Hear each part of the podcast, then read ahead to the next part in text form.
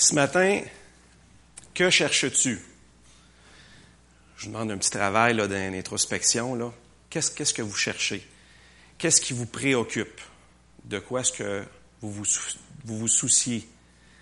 Est-ce que c'est d'avoir plus de richesse, une grande maison, euh, plus de loisirs, le bonheur, euh, d'être apprécié, accepté des autres, de l'affection, un amant? Qu'est-ce que vous cherchez? Qu'est-ce que la parole de Dieu nous dit de chercher? Ah oui. Ben, euh, Donald a volé mon verset. Matthieu 6, 33. C'est un verset qu'on connaît très bien. Mais c'est pas entre les deux oreilles qu'il faut qu'il soit. C'est dans notre cœur. Puis il faut constamment se le rappeler. La parole de Dieu nous dit dans Matthieu 6, 33, Cherchez premièrement le royaume et la justice de Dieu, et toutes ces choses vous seront données par-dessus. Cherchez premièrement, pas deuxièmement ni troisièmement, mais cherchez premièrement. Et puis le mot chercher en grec, c'est zétéo, et ça veut dire adoration. Donc quand je cherche le Seigneur premièrement, je l'adore.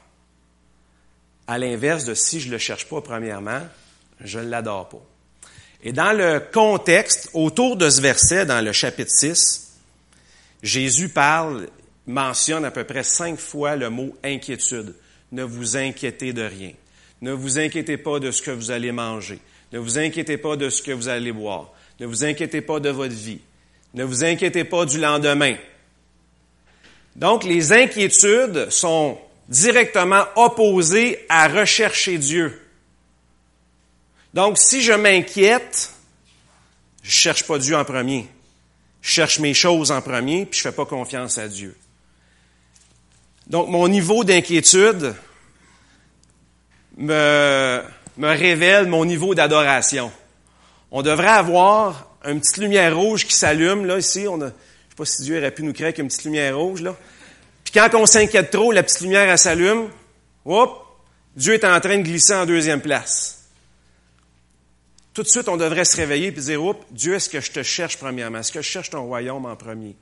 Donc, les inquiétudes, c'est un système d'alarme pour nous, ce que Dieu est en train de nous dire. Donc, quand je m'inquiète pour ma maison, pour euh, mes enfants, pour mon travail, euh, toutes sortes de choses que j'aimerais posséder ou avoir ou être, mais je ne suis pas en train d'adorer Dieu. Je suis en train d'adorer les choses qui sont autour de moi. Puis Dieu est tellement infiniment, éternellement grand comparé à notre réalité terrestre que la, priorité, c'est de chercher le royaume de Dieu premièrement. Avant d'aller plus loin ce matin, j'aimerais ça qu'on puisse prier ensemble. Puis, s'il y en a qui s'inquiètent ce matin, de prendre autorité maintenant, de chasser ses inquiétudes, ses préoccupations, puis de reprendre notre décision première qui est de chercher le royaume de Dieu premièrement. Prions ensemble.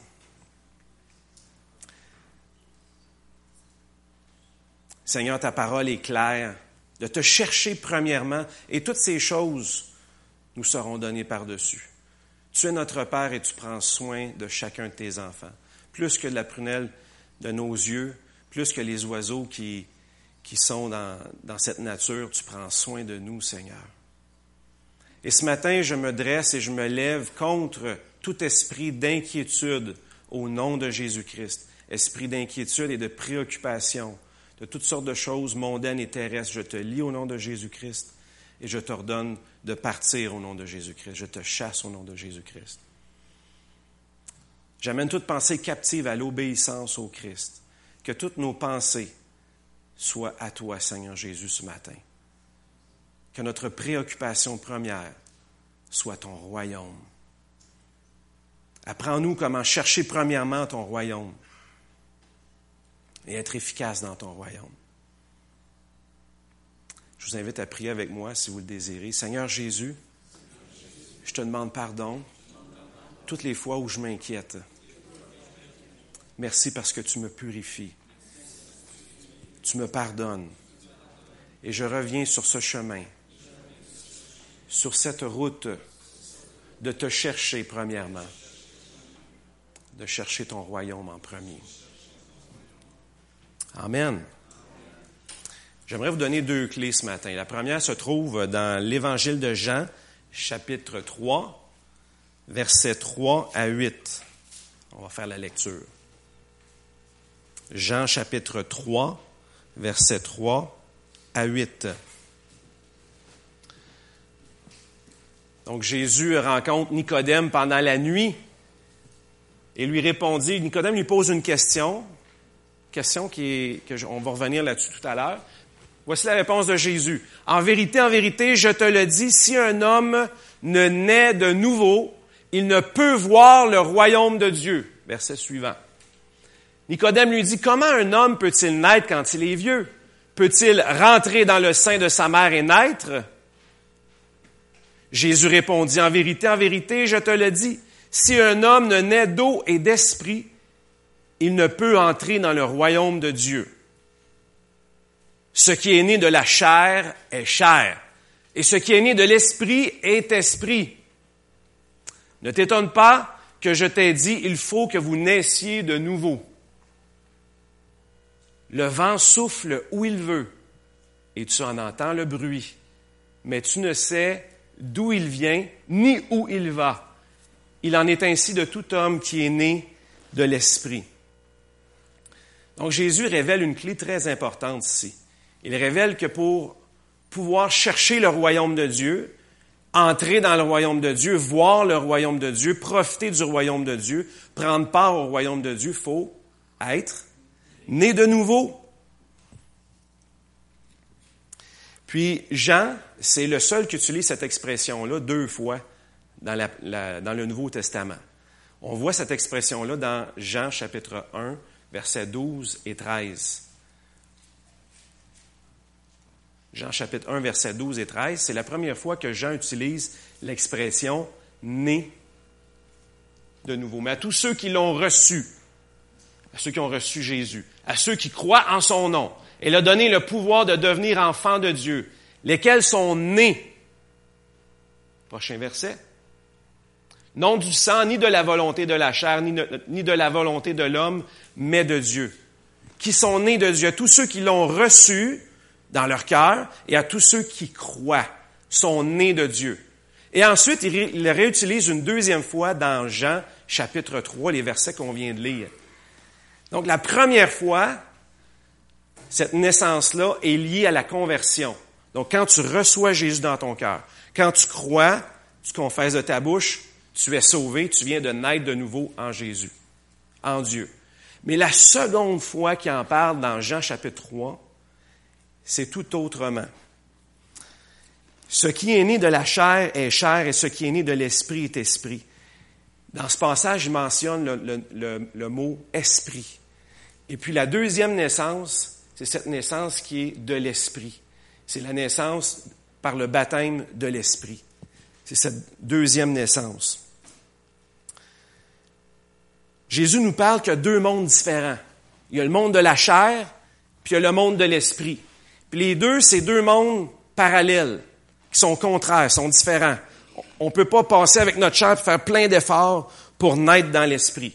C'est l'esprit qui nous fait naître dans l'esprit les deux sont, se toucheront jamais. C'est deux mondes complètement parallèles. Un monde est surnaturel, l'autre est naturel.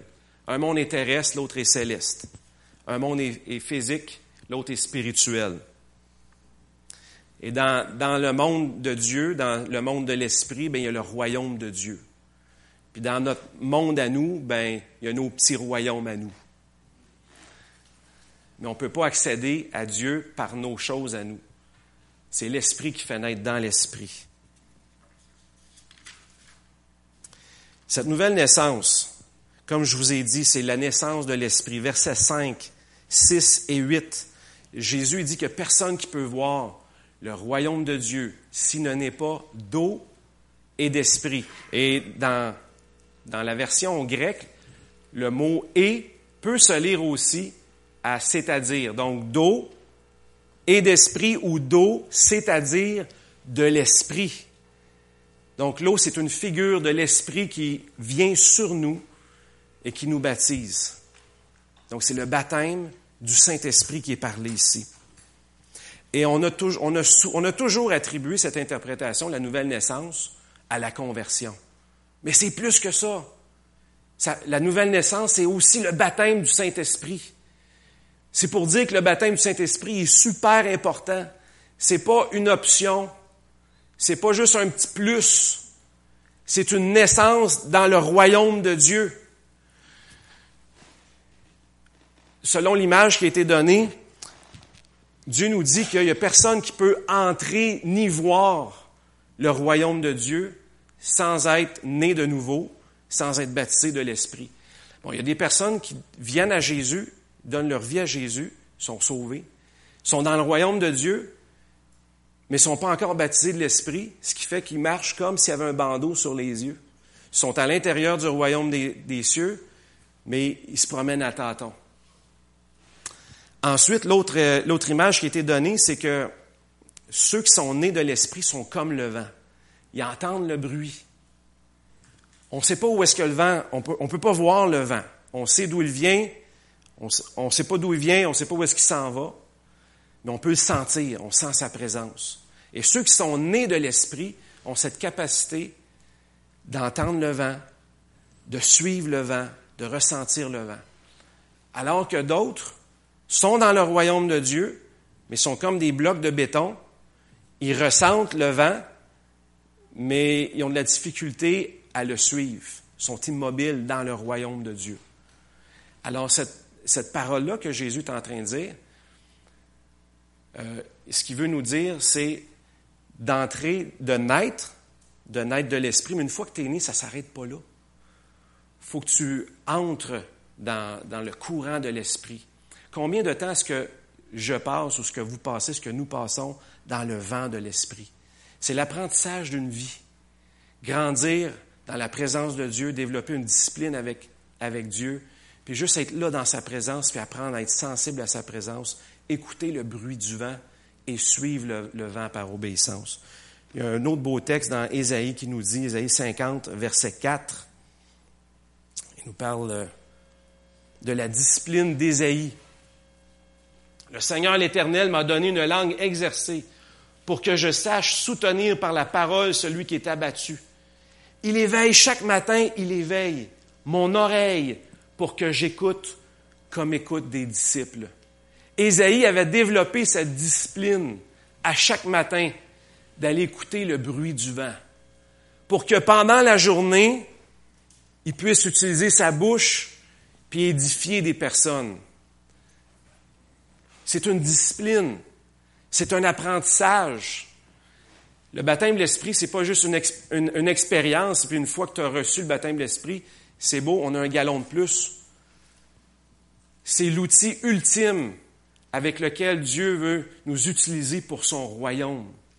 On a besoin d'utiliser cet outil à tous les jours.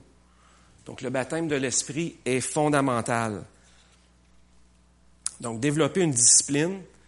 Ésaïe parlait du matin. Je pense que c'est le meilleur moment parce que c'est là qu'on est frais et dispo. On donne au Seigneur les prémices de notre journée on est en, état d'alerte tout au long de la journée. On est prêt tout au long de la journée, en alerte contre les attaques de l'ennemi, mais aussi en alerte pour répandre la bonne nouvelle. Donc le matin, c'est une très bonne discipline. Combien de temps passons-nous dans le vent de l'Esprit à écouter sa voix? Je vais vous donner des exemples. À plusieurs moments dans ma vie, au volant de ma voiture, le Saint-Esprit vient, j'étais seul, je me rappelle, euh, je pourrais vous dire, euh, en 1996, 15, j'étais tout seul dans ma petite festiva, il faisait froid, à l'automne, je montais, puis je sens le Saint-Esprit qui vient sur moi. Je ne savais pas pourquoi je priais, mais je priais en langue. Puis avant que je me rende à destination, Dieu avait tout déjà préparé pour que tout se passe bien. À d'autres moments, la même chose arrive. Puis avant que j'arrive à destination, le Seigneur avait déjà brisé les liens de la personne pour qui j'allais prier. La personne était déjà délivrée avant que j'arrive. Il y a d'autres fois, par contre, où est-ce que j'ai pas réussi à déchiffrer ce que le Seigneur voulait me dire.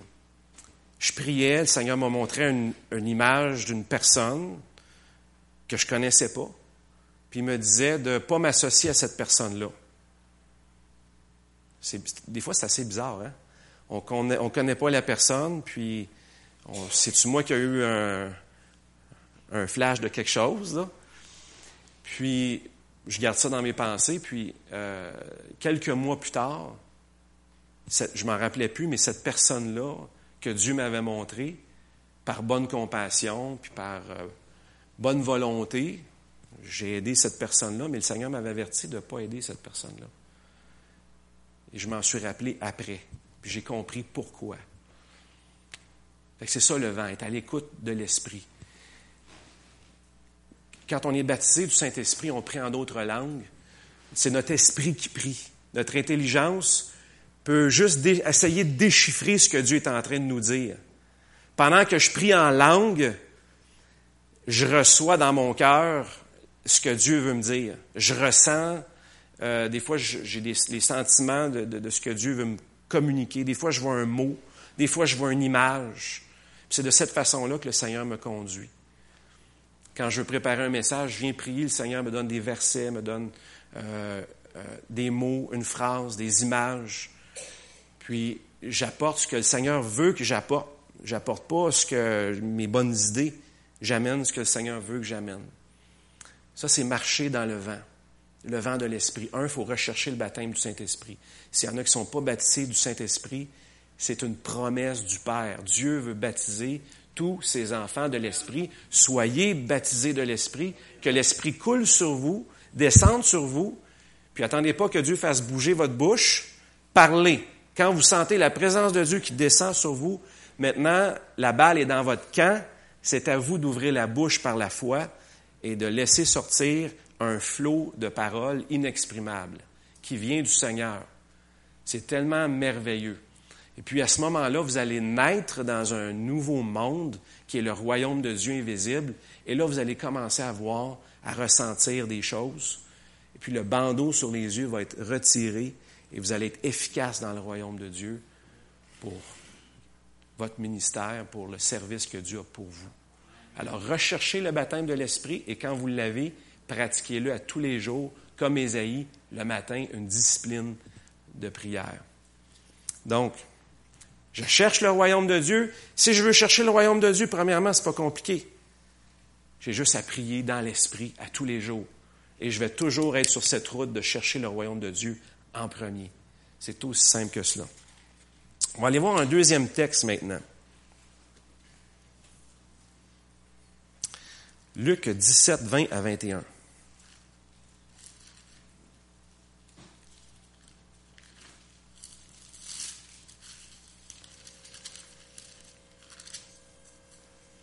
Le royaume de Dieu, c'est aussi un petit peu abstrait. Hein? Quand on, à chaque fois que je prépare des prédications sur le royaume, Dieu me dit, tu vas parler sur le royaume. Là, j'ouvre ma concordance, le royaume. Là, je cherche, je cherche, je cherche. Puis il y a tout le temps ces paraboles-là. Jésus parle en parabole du royaume. À part de ça, il n'en parle pas tant que ça. Là, on se gratte la tête. Le royaume de Dieu, est invisible quand même. C'est assez abstrait, les paraboles des sommeurs, la parabole des pains, la parabole de l'ivraie. OK, on a une petite image, mais y aurait-il quelque chose de plus concret que ça? Puis là, on se gratte la tête, puis on cherche.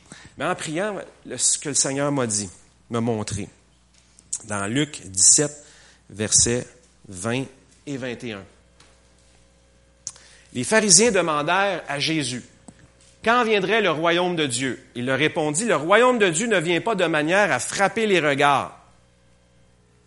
On ne dira point, il est ici ou il est là, car voici, le royaume de Dieu est au milieu de vous. Le royaume de Dieu est au milieu de vous. Et cette parole-là, on peut l'appliquer de deux façons euh, différentes. La première, le royaume de Dieu est au milieu de vous. Jésus parlait de lui-même en voulant dire, le royaume de Dieu, là, c'est moi. Il est à côté de vous, mais vous n'êtes pas capable de le voir. Vous attendez un beau gros château avec plein de feux d'artifice. Mais c'est pas ça. Le royaume de Dieu, c'est moi. La deuxième façon qu'on peut le voir, c'est que Jésus prend le royaume de Dieu qui est en lui, puis il le transmet en nous. Les deux façons sont parfaites. Donc le royaume de Dieu, et ce que j'ai saisi, c'est que Jésus-Christ est l'image du royaume de Dieu. Jésus-Christ est l'image du royaume de Dieu. Fait que si on veut savoir c'est quoi le royaume de Dieu, ben, qu'est-ce qu'on fait? On regarde Jésus. On regarde Jésus, ce qu'il disait, on regarde ce qu'il faisait, puis on va comprendre comment est-ce que le royaume de Dieu fonctionne. Donc Jésus-Christ est l'image du royaume. Imaginez Jésus, qui est le roi, qui a vécu dans le royaume de toute éternité, qui se promenait sur les routes en or, euh, qui parlait avec les anges, faisait des plans, tout ça, parlait avec le Père, le, Saint-Esprit, s'occupait de la création. Jésus, lui, avant de venir en l'an zéro, là, il existait longtemps avant, il était dans le royaume. À l'an zéro, il vient, mais il vient avec toute la connaissance du royaume. Il vient, il porte en lui le royaume et il veut communiquer le royaume. Alors en regardant Jésus, on apprend à découvrir le royaume de Dieu. Et on va prendre un texte qui nous parle du royaume de Dieu. Matthieu 4, 12 à 25.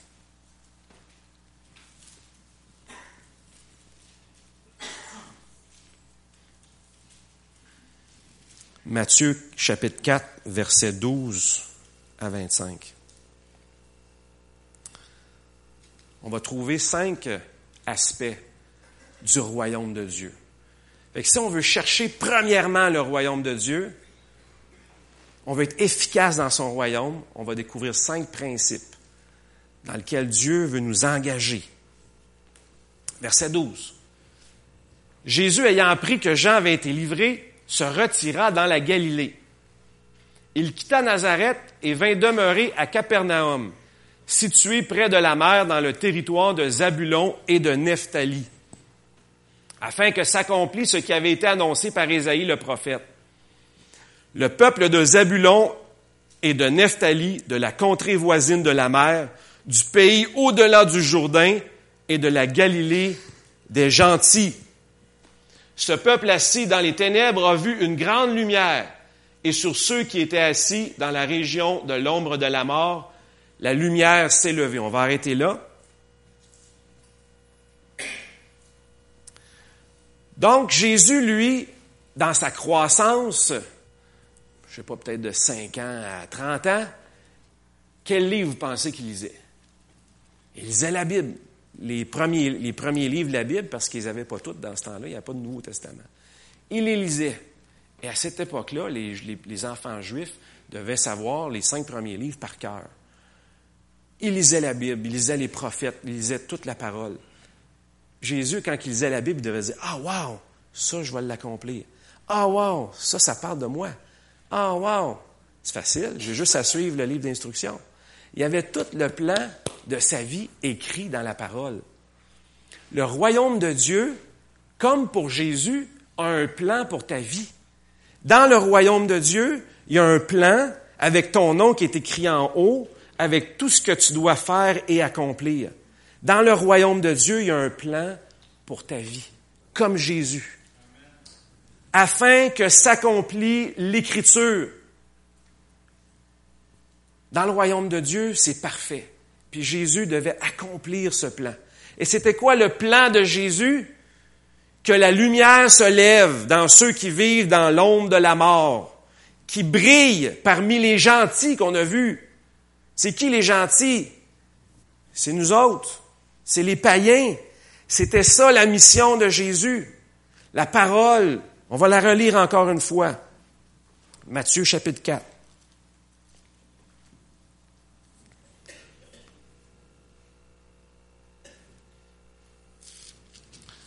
On va sauter le verset 12.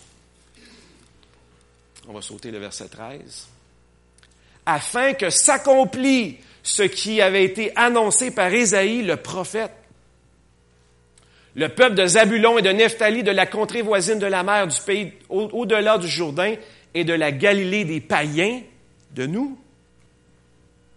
Ce peuple assis dans les ténèbres a vu une grande lumière. C'est qui cette grande lumière? C'est Jésus. Et sur ceux qui étaient assis dans la région de l'ombre de la mort, la lumière s'est levée. Alors le royaume de Dieu a un plan parfait pour Jésus. Et si le royaume de Dieu a un plan parfait pour Jésus, le royaume de Dieu a un plan parfait pour toi et pour moi. Afin que nous, on se lève, afin que nous, on brille parmi les païens comme Jésus.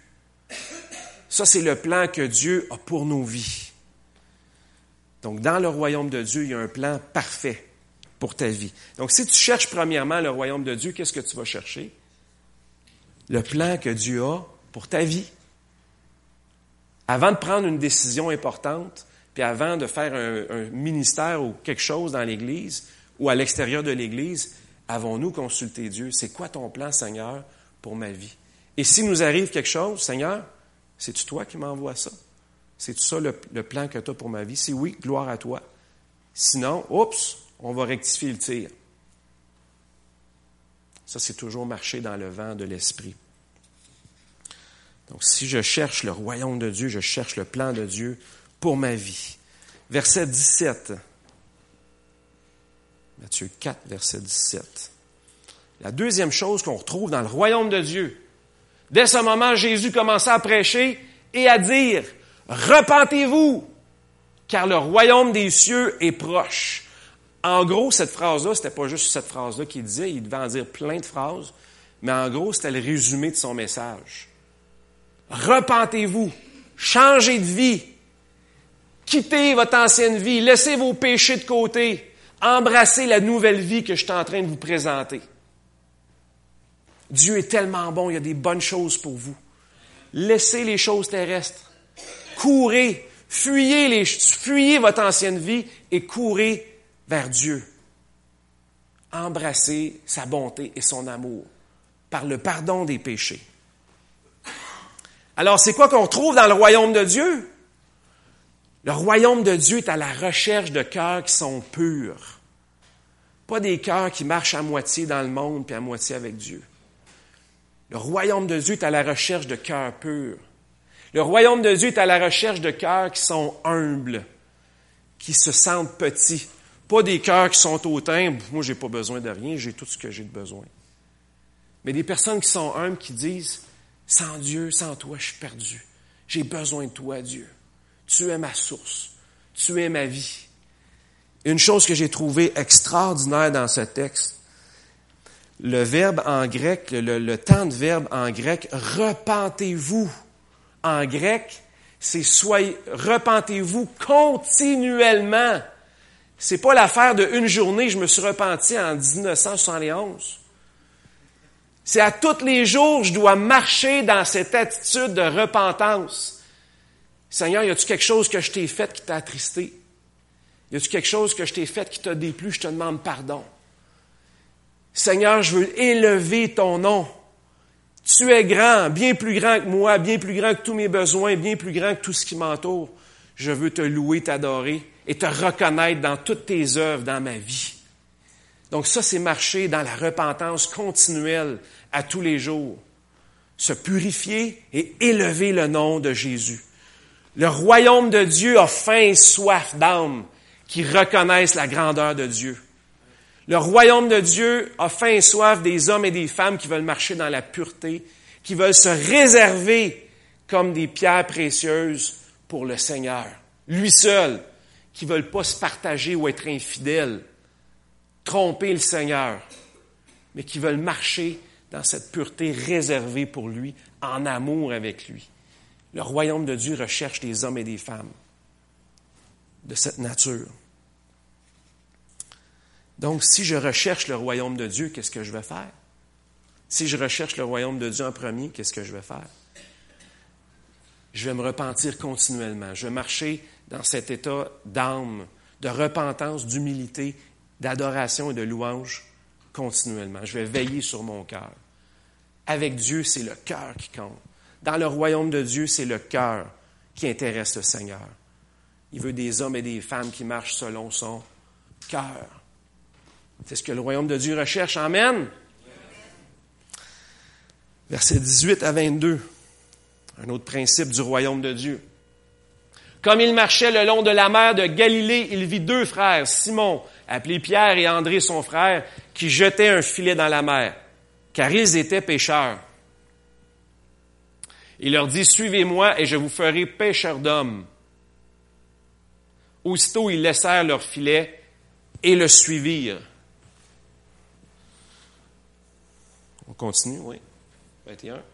De là, étant allé plus loin, il vit deux autres frères, Jacques, fils de Zébédée, et Jean, son frère, qui étaient dans une barque avec Zébédée, leur père, et qui réparaient leur filet. Dernier verset. Il les appela, et aussitôt ils laissèrent la barque et leur père et le suivirent. Un autre principe du royaume de Dieu, c'est que le royaume de Dieu travaille pas tout seul. Jésus n'est pas venu juste sur la terre pour enregistrer des membres. Membre numéro un, Pierre. Membre numéro deux, André. Membre numéro trois. Puis une fois que tu es membre, il te met une petite boîte. C'est tout ça que Dieu est venu faire, Jésus est venu faire? Non, il est venu faire des disciples. Ça veut dire que tout ce qu'il y a en lui, il veut te le donner. D'abord, il veut nous former. Il veut nous équiper, nous donner des outils, nous donner des armes pour être aussi fort que lui. Et ensuite, il veut nous donner un service, un ministère, une implication dans son royaume. Je ne sais pas si vous avez remarqué, mais il y avait deux groupes de pêcheurs.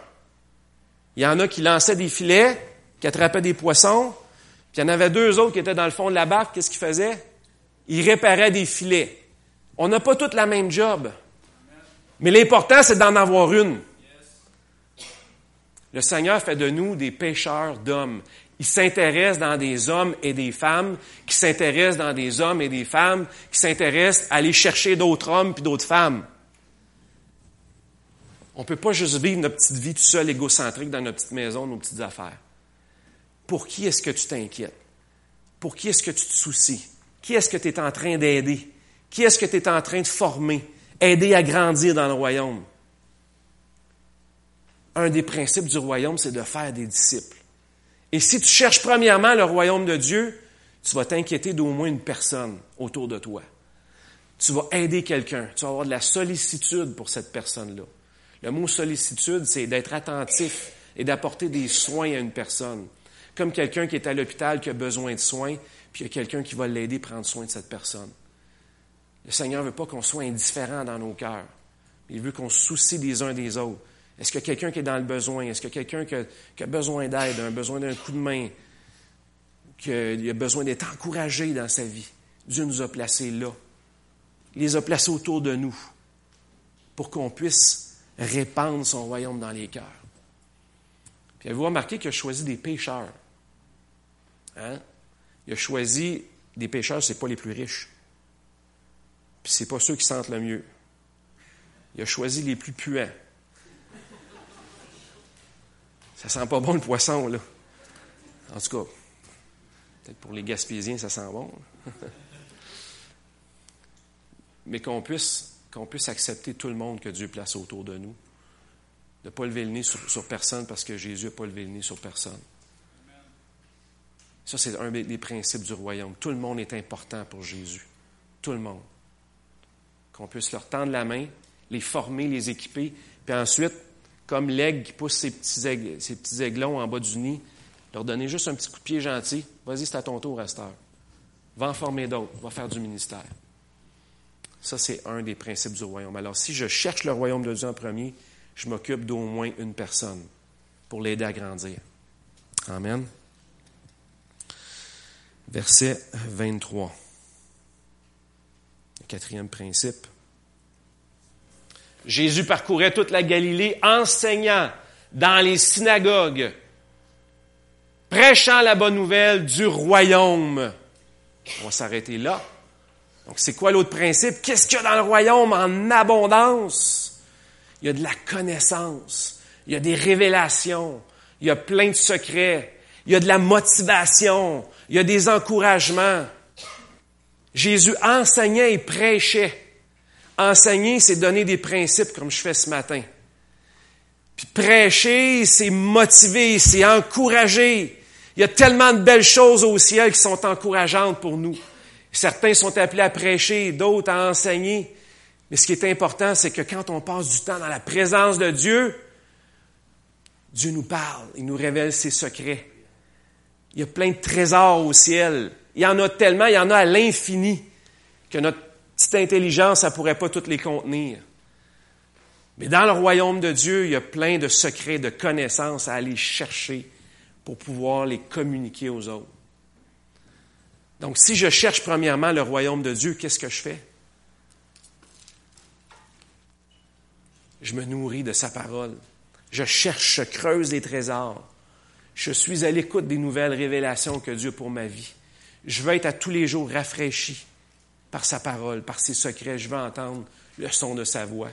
Je veux découvrir le royaume de Dieu encore plus.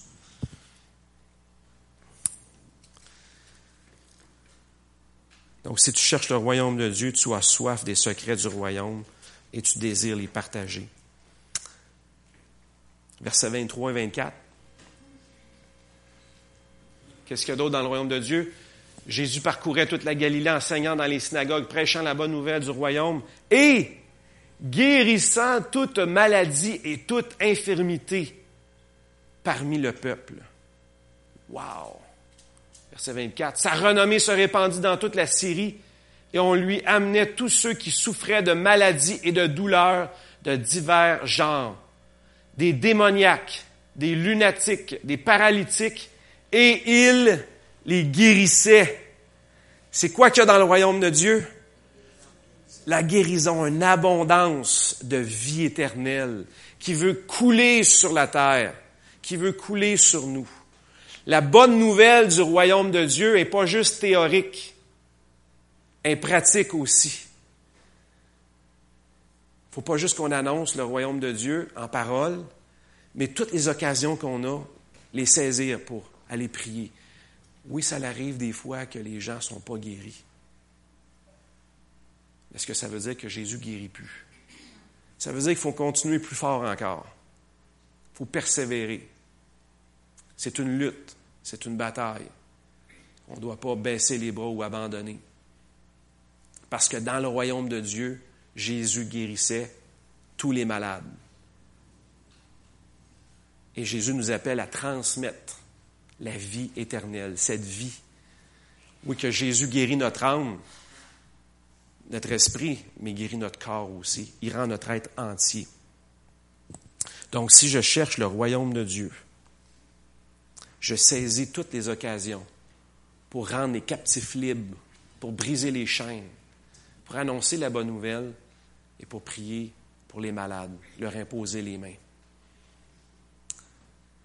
Dans le fond, comme Lisa, comme Gabriel, Lynn ont fait, saisissent ces opportunités d'aller répandre la bonne nouvelle, prier pour les malades.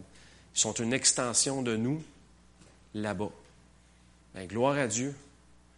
On en voit peut-être moins ici, mais là-bas, c'est une explosion d'âme puis de guérison. C'est comme si on était avec eux. Et je termine avec euh, la promesse dans Matthieu 6, 33 cherchez premièrement le royaume de Dieu et, sa justice et toutes ces choses vous seront données par-dessus. C'est quoi le toutes ces choses? Ben, c'est quand Jésus disait, inquiétez-vous pas de ce que vous allez manger. Inquiétez-vous pas de ce que vous allez boire, de ce que vous allez être vêtu, de votre maison, toutes les choses terrestres. votre nécessité, vos besoins vitaux. Inquiétez-vous pas pour ces choses-là. Moi, je vais m'en occuper. Moi, je vais prendre soin de ces choses-là pour toi. Pourquoi? Parce que je suis un papa qui t'aime. Dieu, c'est ton Père qui t'aime. Notre Dieu, c'est pas un patron exigeant puis sévère, chialeux. Cherche le royaume de Dieu en premier. Puis si tu le fais pas, tant pis pour toi. Dieu n'est pas comme ça. C'est un Père d'amour c'est pas, euh, ah, fais ce que tu veux, euh, puis je vais tout te donner quand même. C'est pas un Père Noël non plus. Il y a des principes. Cherche le royaume en premier et il va prendre soin de tous tes besoins. Dernier verset, Psaume 37, verset 4. À quel endroit est-ce que Jésus a pris ce verset-là? Quand il disait que chercher en premier le royaume, toutes ces choses vont être données? Ben, dans Psaume 37, 4, Fais de l'Éternel tes délices et il te donnera ce que ton cœur désire. Amen. Et ce qu'on désire, c'est tous les beaux rêves que Dieu a placés dans notre cœur. On a un Père d'amour qui prend soin de nous, alors que nous, on s'occupe du royaume de Dieu, qu'on veut progresser dans le royaume de Dieu, qu'on passe du temps dans le vent de l'Esprit, bien lui prend soin de toutes nos choses. Amen. Alors ne nous inquiétons plus. Confions-nous au Seigneur. On peut se lever ensemble?